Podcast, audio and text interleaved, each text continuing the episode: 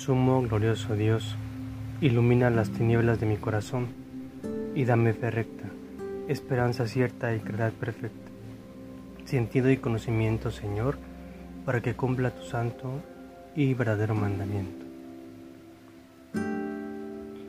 Hoy, 31 de agosto, en el pasaje de Lucas 4, del versículo 31 al versículo 37, nos habla de dos puntos.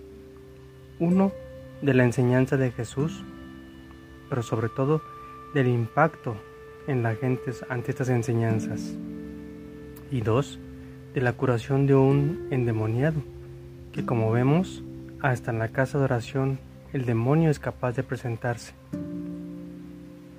Así, el pecado es capaz de ponerse de pie en nuestra vida, engañándonos para que pensemos que todo está bien, pero no.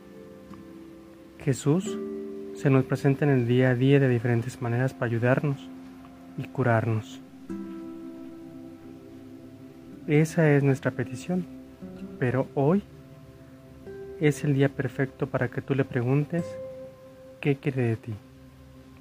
Anímate.